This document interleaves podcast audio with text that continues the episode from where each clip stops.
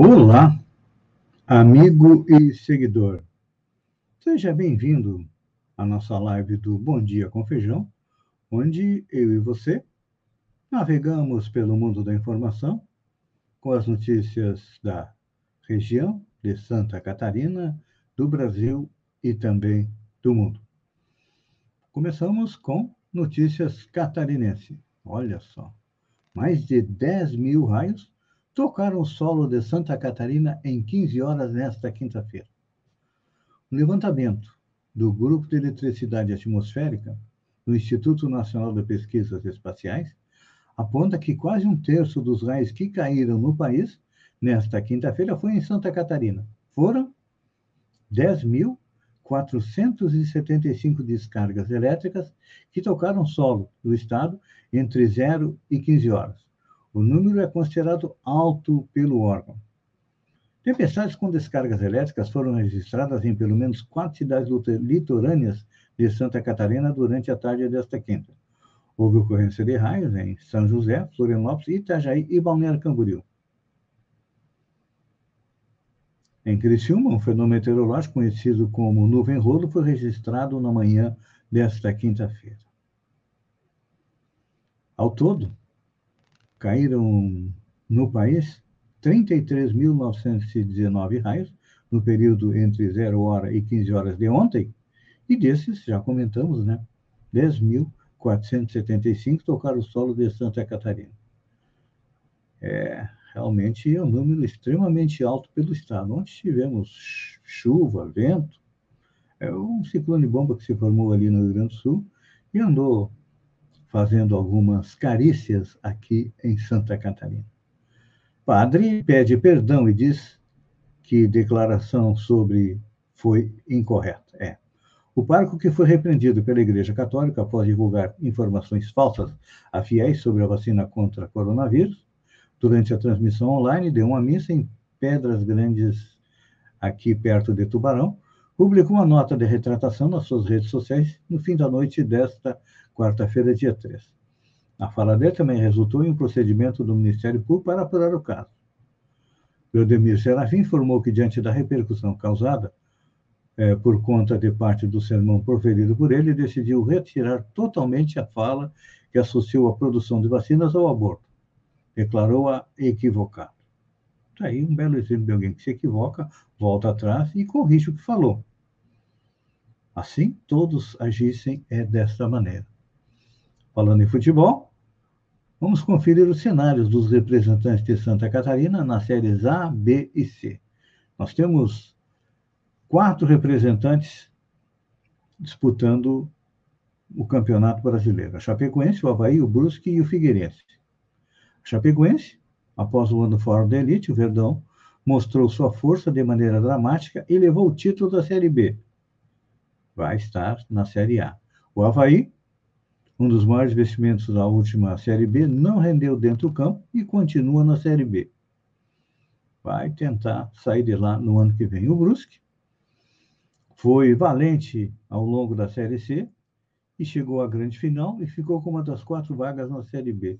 E o Figueira foi rebaixado da Série A para, ou melhor, desculpem, da Série B para a Série C. Vai tentar se recuperar. Vamos ver o que, que vai acontecer. Olha, hoje tem provável notícia boa. A respeito do auxílio emergencial, o presidente do Senado, Rodrigo Pacheco, e o presidente da Câmara, Arthur Lira, se encontraram com o ministro da Economia, Paulo Guedes, para tratar das reformas e também do novo auxílio emergencial. Após o encontro, Pacheco defendeu a volta do benefício para ajudar na pandemia, ao lado dele, Guedes impôs condições para que o auxílio emergencial pudesse voltar à metade dos beneficiários, cerca de 32 milhões de brasileiros. O ministro também defende cortar outras despesas. Olha, dou uma dica. Vamos cortar, vamos uh, demitir metade dos assessores, tanto dos deputados federais como dos senadores, cortar um pouco dos seus auxílios e cortar aquela moeda que o presidente Jair Bolsonaro usa para comprar votos, que são as emendas. Podemos cortar as emendas também. e com certeza vai sobrar dinheiro. Detectados na França, quatro casos de variante brasileira do coronavírus. A França de detectou quatro casos da infecção com a chamada variante brasileira do coronavírus, que se junta às cepas inglesa e sul-americana, ou melhor, sul-africana. Informou o Ministério da Saúde nesta quinta-feira, dia 4. Desde ontem, disse o ministro da Saúde, Olivier Véran, sabe-se que há quatro casos da variante de origem brasileira.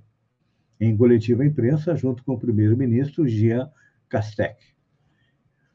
Um desses casos é de uma mulher que voltava de Manaus e passou por São Paulo, Frankfurt, Paris e Marsella, no sul da França. Nossa, com certeza saiu distribuindo coronavírus pelo mundo afora. Queremos limitar o máximo a propagação dessas variantes e ganhar tempo para poder vacinar e proteger os mais frágeis, disse o ministro da Saúde.